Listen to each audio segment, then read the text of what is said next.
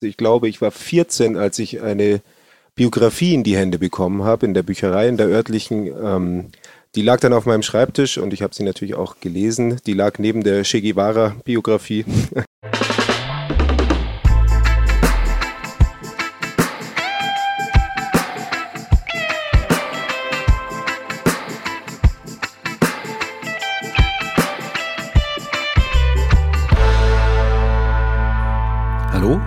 Herzlich willkommen zurück zu Der Soundtrack meines Lebens und unserem Special zum Kinofilm Bob Marley One Love, der am 15. Februar startet. Unser Host Helmut Phillips spricht in diesen insgesamt fünf Folgen mit seinen Gästen über das musikalische und gesellschaftliche Erbe von Bob Marley. Jeden Donnerstag erwartet euch eine neue Folge. Wir wünschen euch viel Spaß mit diesem Special und ab dem 15. Februar im Kino.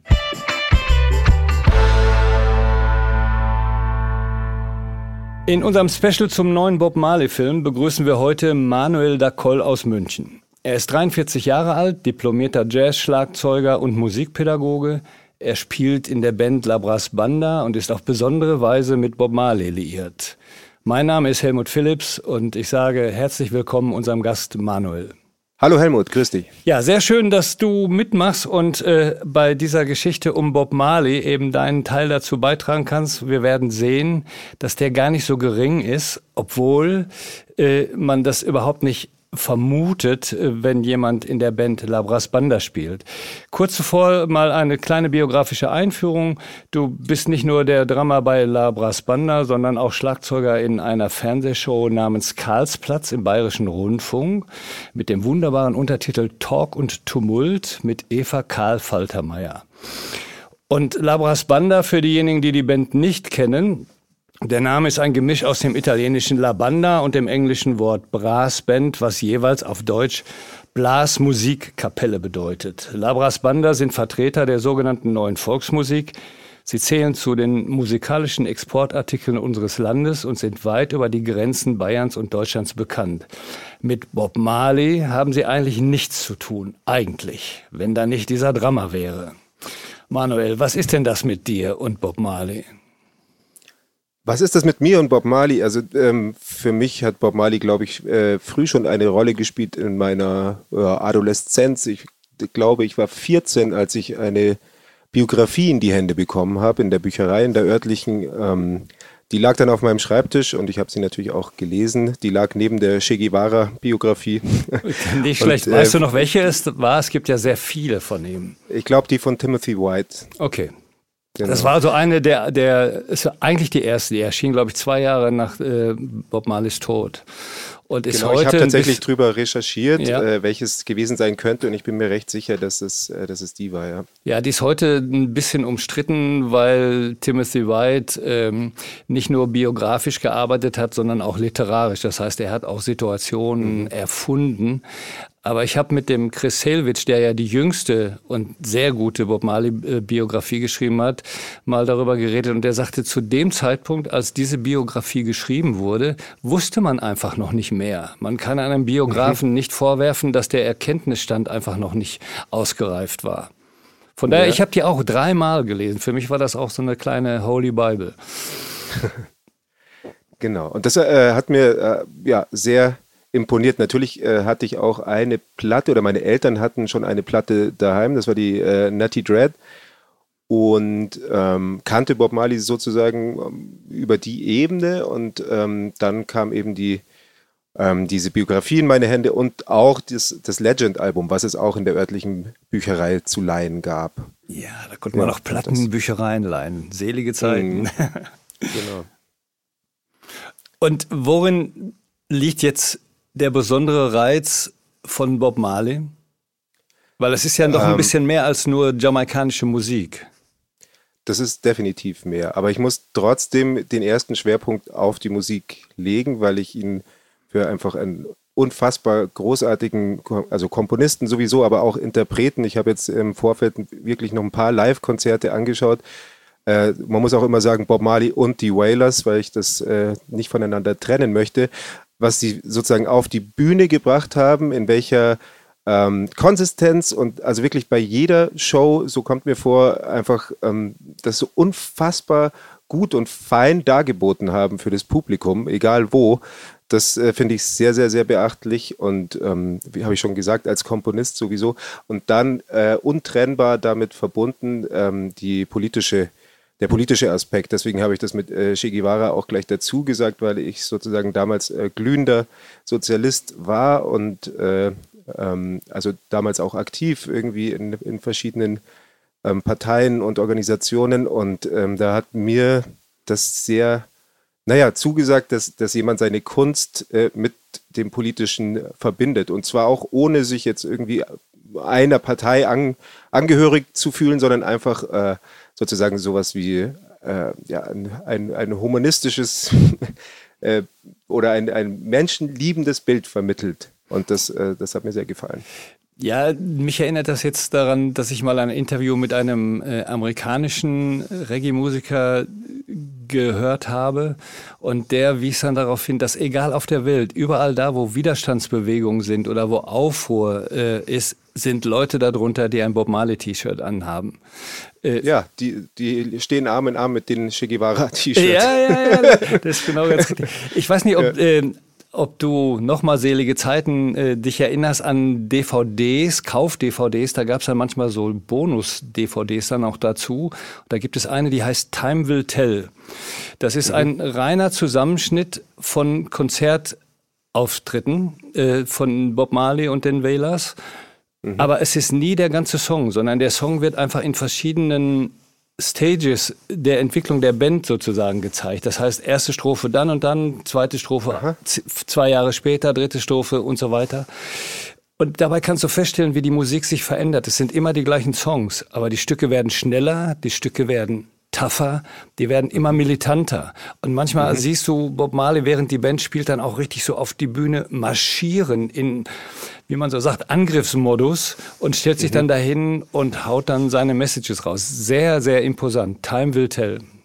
Das ist äh, ein sehr guter Tipp, ja. Das werde ich mir auf jeden Fall äh, einverleiben. Okay. Das finde ich sehr spannend. Ich also habe, äh, wie gesagt, auch Musik mal studiert und habe damals meine Abschlussarbeit über Miles Davis geschrieben und habe damals sozusagen sein, das Miles Davis Quintett von äh, 54 bis 57 mit dem zehn Jahre später verglichen. Und da ist das Repertoire auch ziemlich das gleiche.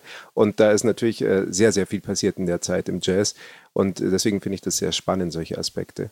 Ja, wie sich die Musik mit äh, der Zeit und äh, auch so mit den Einflüssen der Zeit, jetzt nicht nur einfach, weil man reifer geworden ist, sondern die Einflüsse äh, spielen dann doch eine große Rolle. Und man weiß ja bei Bob Marley nie, ab wann er selbst genau gewusst hat, äh, dass er ziemlich krank ist und wie lange er das überhaupt noch machen kann. Und mhm. es wird vermutet, dass das auch Einfluss darauf hatte, wie sehr er äh, seine Musik intensiviert hat und wie er sie tougher gemacht hat, militanter mhm. gemacht hat. Mhm.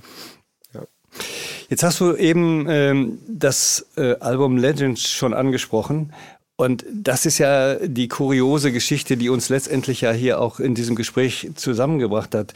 Du hast dann mit einer Münchner Band, die nennt sich Kapelle so und so, die auch zu den Vertretern der neuen Volksmusik gehören. Korrigiere mich, wenn ich da falsch liege. Ihr habt äh, mit einer sehr eigenwilligen Besetzung das komplette Legend-Album nachgespielt. Die Situation war offensichtlich Lockdown, man hatte nichts zu tun, wie wir alle saßen wir zu Hause und was machen wir jetzt für Projekte? Du hast ein Album eingespielt, ich habe ein Buch geschrieben, jeder hat so sich seine Sachen rausgesucht. Aber erzähl doch mal was über die Entstehungsgeschichte dieses Albums. Ja, genau. Also das ähm, Album heißt einfach nur Bob und ja. ähm, wurde sozusagen von mir ähm, und einem Freund von mir ähm, initiiert und dann mit der Kapelle so und so gemeinsam umgesetzt während des Lockdowns. Und ja, es ging uns primär darum, hm, ich glaube schon ein Album zu machen und es sollte einfach ein Bob Marley Album sein, welches ähm, welches gemeinhin super bekannt ist. Deswegen ist die Wahl auch auf das Legend Album gekommen, weil mein Hintergedanke zu dem Album auch damals schon war, dass ich dann irgendwann Dub-Versionen davon machen möchte. Und da ist es natürlich von Vorteil, wenn die Leute oder ja, der Zuhörer auch die Songs sehr gut kennt. Und deswegen ähm, ist, es, ist die Wahl auf das Legend-Album gefallen. Ja, man muss vielleicht dazu sagen, das Legend-Album ist ja in Wahrheit ein Greatest Hits-Album. So äh, ist es, ja. Wobei die Frage ist, kann ein Album, auch wenn es ein Doppelalbum ist, die Greatest Hits von Bob Marley abdecken? Man, du und ich, wir können wahrscheinlich beide aus dem Stand jetzt sagen, und wo ist Red Race und wo sind die Midnight Ravers und was weiß ich nicht alles. Es sind so viele Songs, die dann fehlen. Aber es ist schon das, äh, mit dem er sich den großen Namen gemacht hat. Und es ist auch nicht ohne Grund eines der erfolgreichsten Alben aller Zeiten. Also das ist über 25 Millionen Mal verkauft worden und hat irgendwie 1100 noch was Wochen in den englischen Charts verbracht und ist immer noch drin und hat, ich glaube, 800 noch was Wochen äh, ist es in den amerikanischen Albumcharts vertreten, dann ist es mal draußen, dann ist es wieder drin. Es ist mhm. eines der erfolgreichsten Alben, die es überhaupt gibt. Natürlich gibt es halt immer noch Thriller und solche Sachen. Da an die ranzukommen, wird es ganz schwierig. Aber Legend ist auch das Album, und das macht es dann nochmal besonders spannend, dass jetzt im Zusammenhang mit dem Film nochmal in einer neueren Version oder überarbeiteten, was auch immer, auf den Markt gebracht wird, weil die Nachfrage da ist und mhm. weil der Mali Estate sich gar nicht Gedanken gemacht hat, sollen wir was ganz anderes machen, weil es gar keinen Sinn hat. Nichts kann Legend schlagen. Von daher mhm. ist es schon eine sehr gute Wahl, die ihr da getroffen habt. Jeder Song auf diesem Album ist ein Knaller.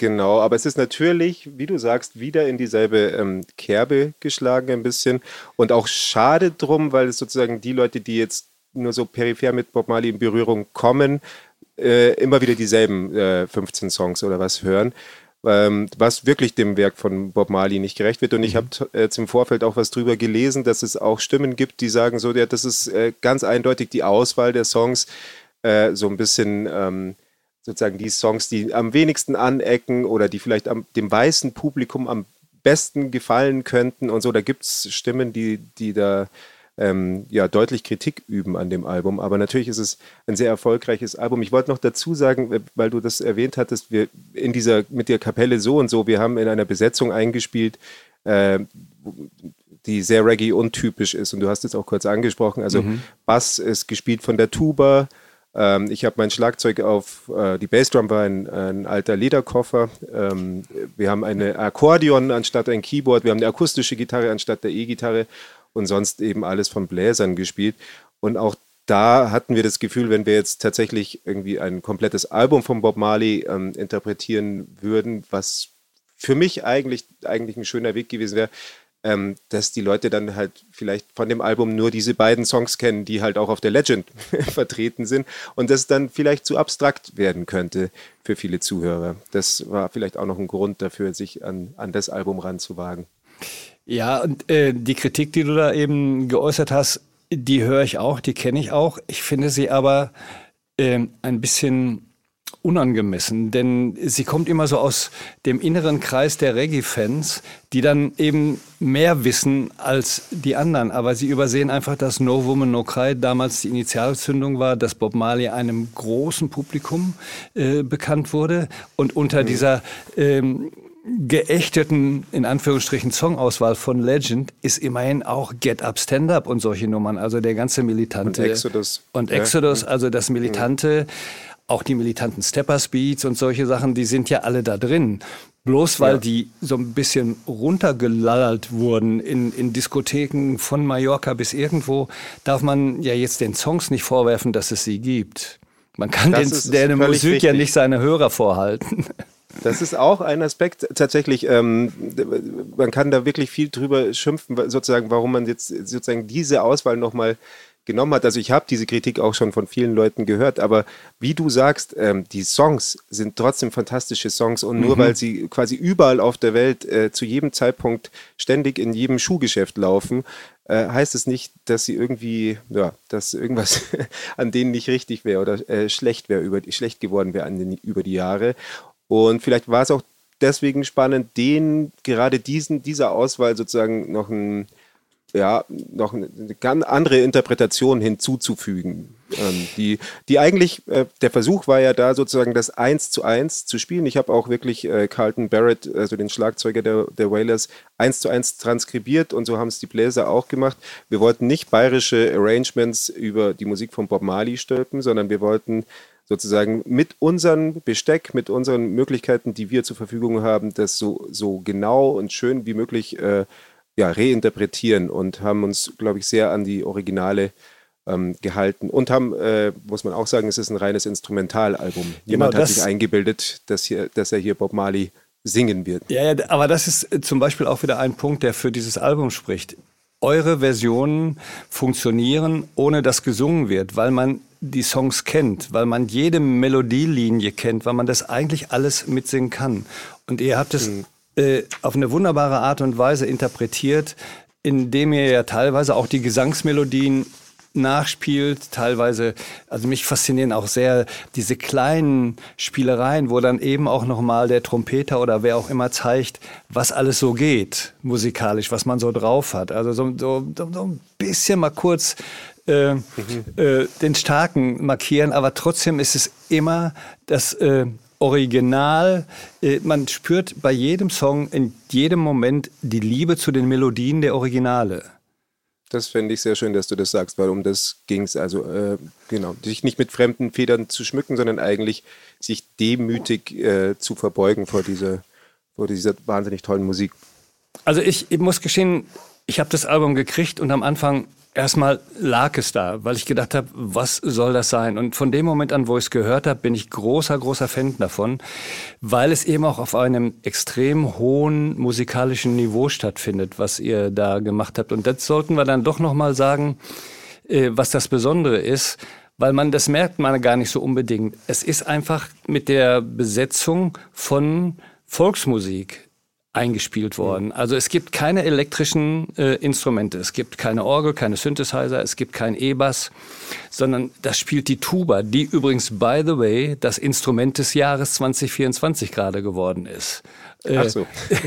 ja, jedes Jahr wird ein so ein Instrument gewählt und äh, für Bob Marley und für euer Projekt ist es dann eben in diesem Jahr die Tuba geworden. Und Sehr das gut. funktioniert. Ich meine, wir haben gerade ja in, in England auch so ein New Jazz, wo, wo wir mit Theon Cross auch einen Tuba-Spieler haben, der alle mhm. besser ersetzen kann äh, in Perfektion. Aber das ist nochmal was anderes, weil das so ein bisschen so, so einen Hypnisfaktor hat. Bei euch ist es tatsächlich echte Volksmusik ohne dass man jetzt in, in die Situation kommt und sagt, boah, nee, das kann ich mir nicht ziehen.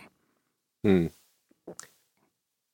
Genau, also das war tatsächlich der Versuch, dem möglichst nahe zu kommen. Ich habe für Exodus zum Beispiel, ähm, weil ich habe auch die Gitarren eingespielt auf dem Album, habe ich mir eine alte Zither gekauft und versucht da irgendwie die Gitarre über die Zither so hinzubekommen, auch mit dem Phasing und was da ja. alles passiert. Also die Zitherseiten so zu stimmen, dass das akustische Instrument sozusagen dem äh, elektronischen Effekt von dem Phaser irgendwie nahe kommt und habe dann das mit dieser äh, ja, einmal dahin gestimmten, ich glaube, die Stimmung müsste immer noch drauf sein, äh, Zither eingespielt. Aber wo du jetzt gerade schon die Zither äh, erwähnst, äh, ihr habt ja bei Redemption Song auch mit einer Zither gearbeitet, ne? Mhm das ist ja leider ein Instrument, was äh, nicht mehr viele Leute beherrschen. Also das ist so leider ein bisschen am Aussterben, auch in Bayern. Ich habe es mal, mein Urgroßvater hat Zither gespielt und äh, wir haben eine zu Hause, auch ähm, noch eine funktionierende. Ich habe es mal probiert, es ist wirklich äh, sehr schwierig und eine riesen Herausforderung. Und da äh, auf unserem Album hat der, ich glaube, es war einfach äh, ein Nachbar von unserem Tubisten, von dem der Tubist wusste, dass er Zither spielt und der hat den Redemption-Song auf der Zither dann äh, eingespielt. Äh, also quasi kein, kein Berufsmusiker, sondern ein Volksmusiker, der das, äh, ein, ja, sehr Richtig, gut. ein Hobby, Hobby-Volksmusiker, auch ja. äh, gesetzteren Alters, würde ich sagen, vielleicht in seinen späten 70ern oder sowas, ähm, der das da auf der Zither verkörpert. Und, und wie findet er dann, oder wie fand er das, dass er jetzt eine Bob Marley-Nummer spielen sollte? Hat er da problemlos mitgemacht? Ich denke schon, weil mittlerweile, ähm, also Bob Marley ist, glaube ich, überall angekommen und ich glaube, es gibt sehr wenig Leute, die, die wirklich gar nichts damit anfangen können. Die gibt es natürlich auch, aber ähm, ich glaube, selbst im äh, tiefsten Bayern, wo das dann auch war, ähm, kennt man Bob Marley und äh, kennt vielleicht auch die Musik zumindest passiv. Ich muss sagen, für mich ist das der berührendste Song des ganzen Albums. Das ist mit ganz kleinem Besteck gespielt, da ist ja kein Schlagzeug drauf, nichts. Äh, und die Posaune spielt die Melodie des Gesangs oder ja, die, die Lyrics nach.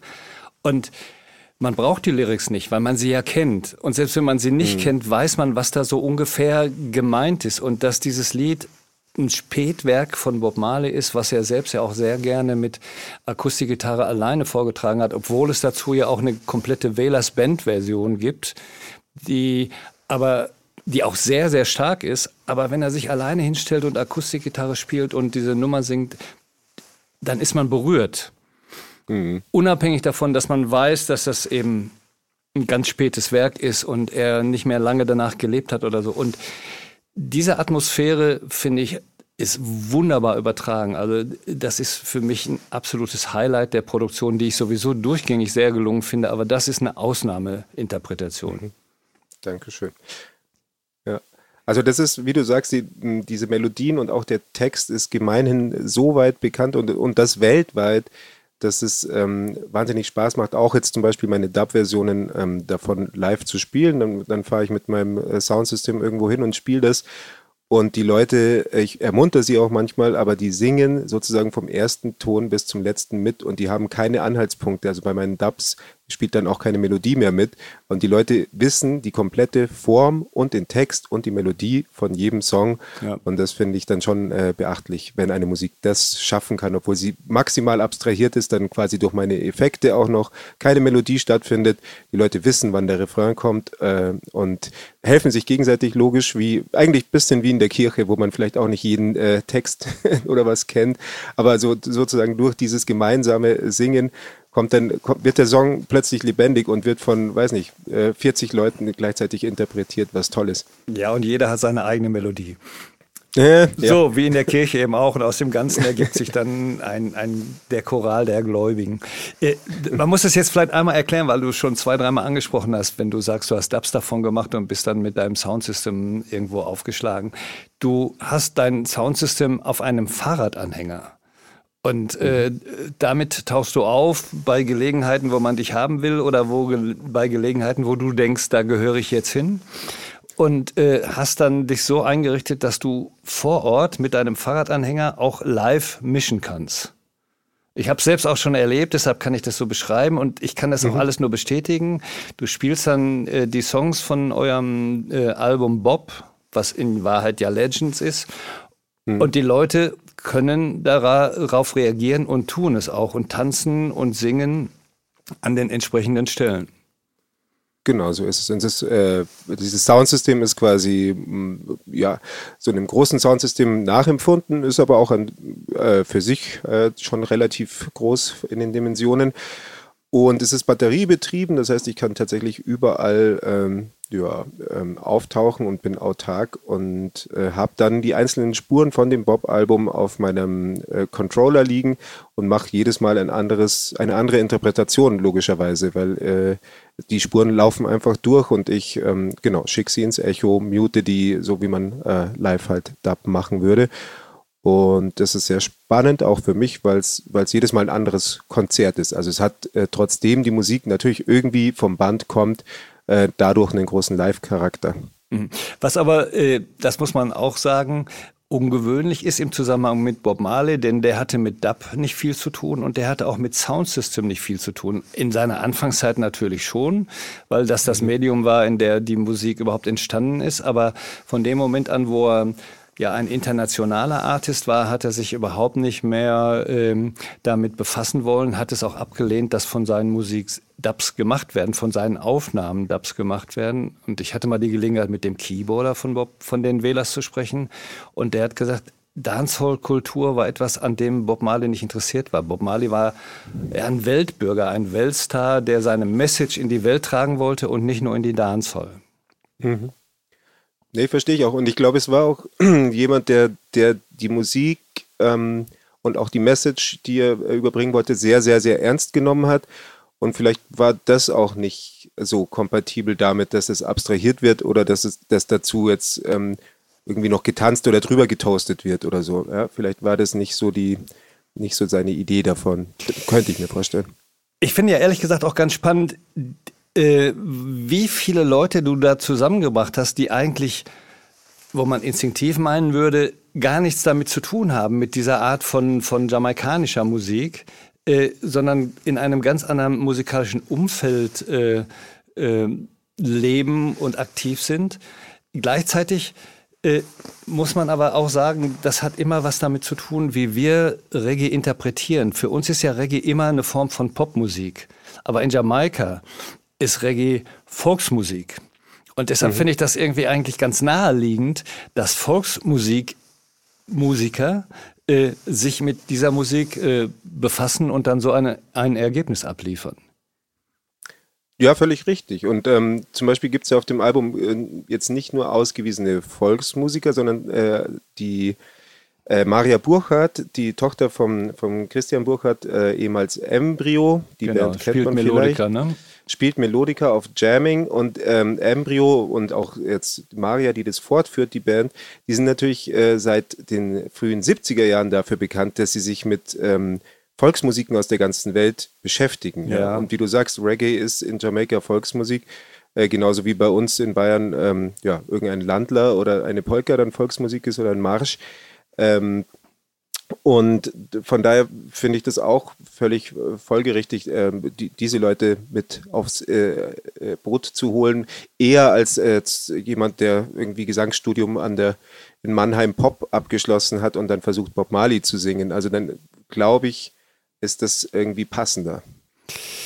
Ähm, ja, und es ist ja auch viel ähm, spannender, jetzt mit einem etwas anderen Konzept, diese Musik nachzuspielen, ohne sie zu verändern, als wenn jetzt so die übliche äh, Wählers äh, Copy-Besetzung dann die Songs nachspielt, weil das ist ab einem bestimmten handwerklichen Können kein großes Problem mehr. Aber das jetzt so umzusetzen, dass es tatsächlich ich weiß nicht, zu 90 Prozent Blasinstrumente sind und die dann eben die Sätze spielen und die Melodien spielen und alles Mögliche. Äh, und es funktioniert und es hat eine Kraft und es hat vor allen Dingen Volumen auch in der Musik. Mhm. Das ist irgendwie die Herausforderung.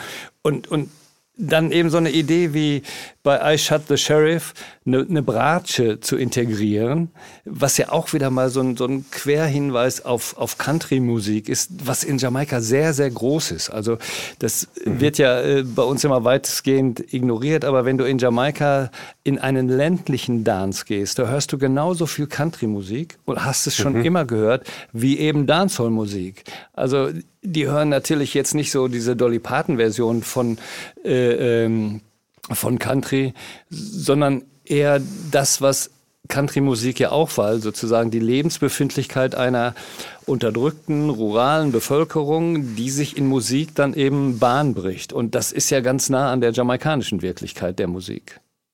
Das wusste ich nicht, aber ja, das klingt sehr spannend. Ich wusste es ehrlich hm. gesagt auch nicht. Als ich damit konfrontiert wurde, habe ich auch erstmal nur gestaunt. Ja. Aber es gibt ja in der Musik selbst auch immer wieder so Country-Einflüsse. Obwohl die Geige jetzt in Jamaika nur in Ausnahmefällen äh, vertreten ist äh, und dann mhm. ist es in der Regel ein weißer, also es gibt diesen legendären weißen äh, Geiger, der beim Treasure Isle Studio äh, abgehangen hat und immer für eine Flasche weißen Rum ans Mikrofon gegangen ist und seine Geige gespielt hat. Und den hat man dann immer dann geholt, wenn man eine lustige äh, Interpretation haben wollte von den Songs, die man dann in der Dancehall spielen konnte. Okay, als Special Effekt.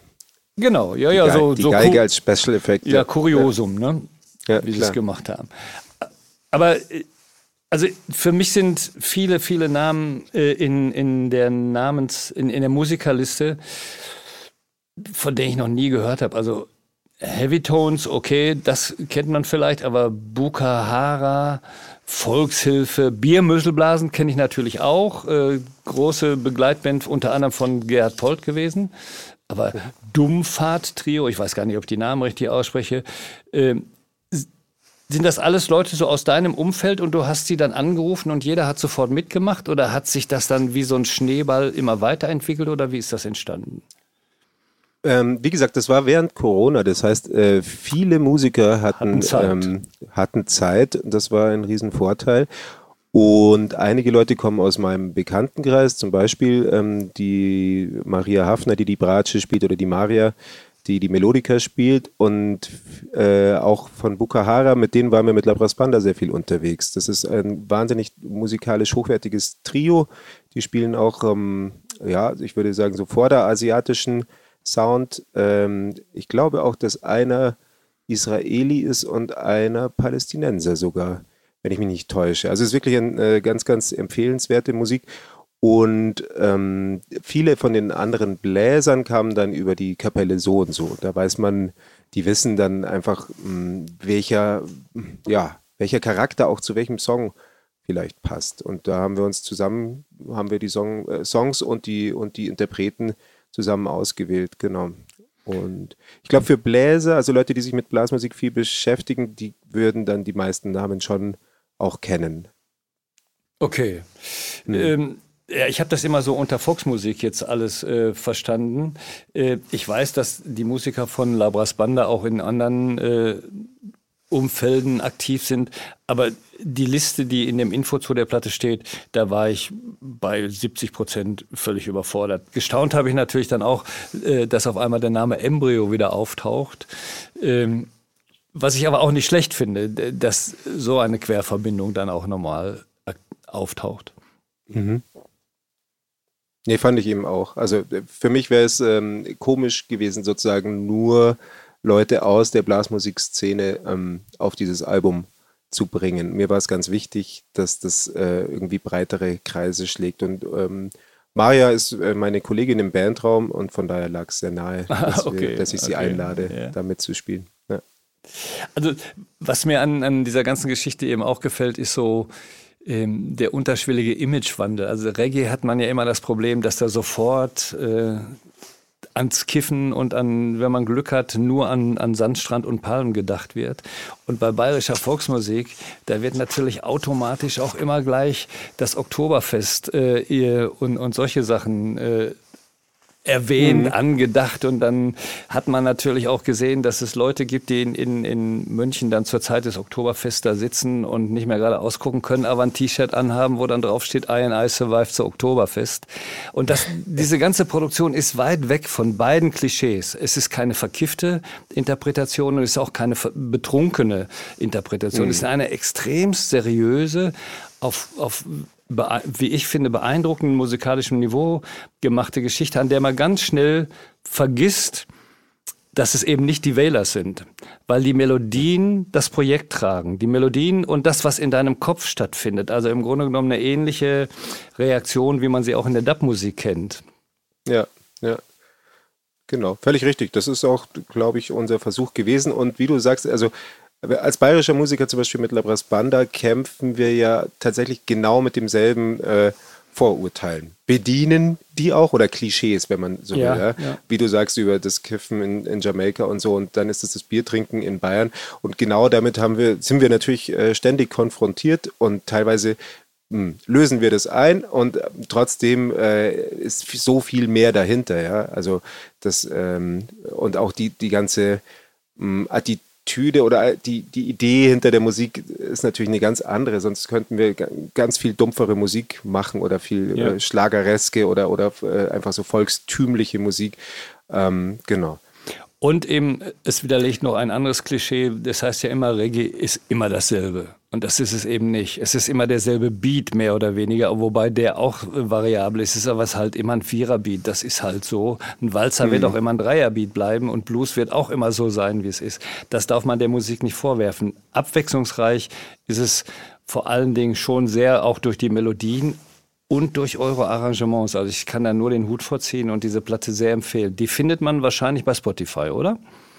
Die gibt es bei Spotify, ja, beide. Dann würde ich dich jetzt gerne noch fragen wollen, was sind deine Erwartungen an den Film? Ich weiß nicht, ob du schon den Trailer gesehen hast. Leider sind wir noch nicht in dem Film gewesen, weil es ihn erst in drei Wochen geben wird. Äh, und die Ausstrahlung äh, unseres Gesprächs wird vorher schon sein. Hast du den Trailer gesehen? Den Trailer habe ich mir angeschaut, sozusagen. Ähm, genau. War mir natürlich wichtig zu sehen, äh, wie der Schauspieler aussieht oder auch agiert, äh, der dann den Bob Marley spielt, weil in diesem Fall ist es ja mal keine Dokumentation, von denen es ja schon ein paar gute gibt, sondern genau. ein fiktiver Film. Äh, was heißt fiktiv? Ein nachgespielter Film. Ähm, Biopic ähm, ist das Zauberwort. Ein Biopic ist das. Danke, danke dir. Nee, also ich bin sehr gespannt, in welchen, mm, in welchen Feinheiten und Nuancen der Schauspieler das schafft, wirklich, also ich glaube, man hat ein Bild von Bob Marley, was vielleicht auch immer mal wieder nochmal neue Aspekte dazu bekommt, aber ich glaube, man hat schon so eins in seinem Kopf. Ich habe, wie gesagt, mit meiner Biografie damals, als ich die gelesen habe, früh angefangen, mich damit zu beschäftigen.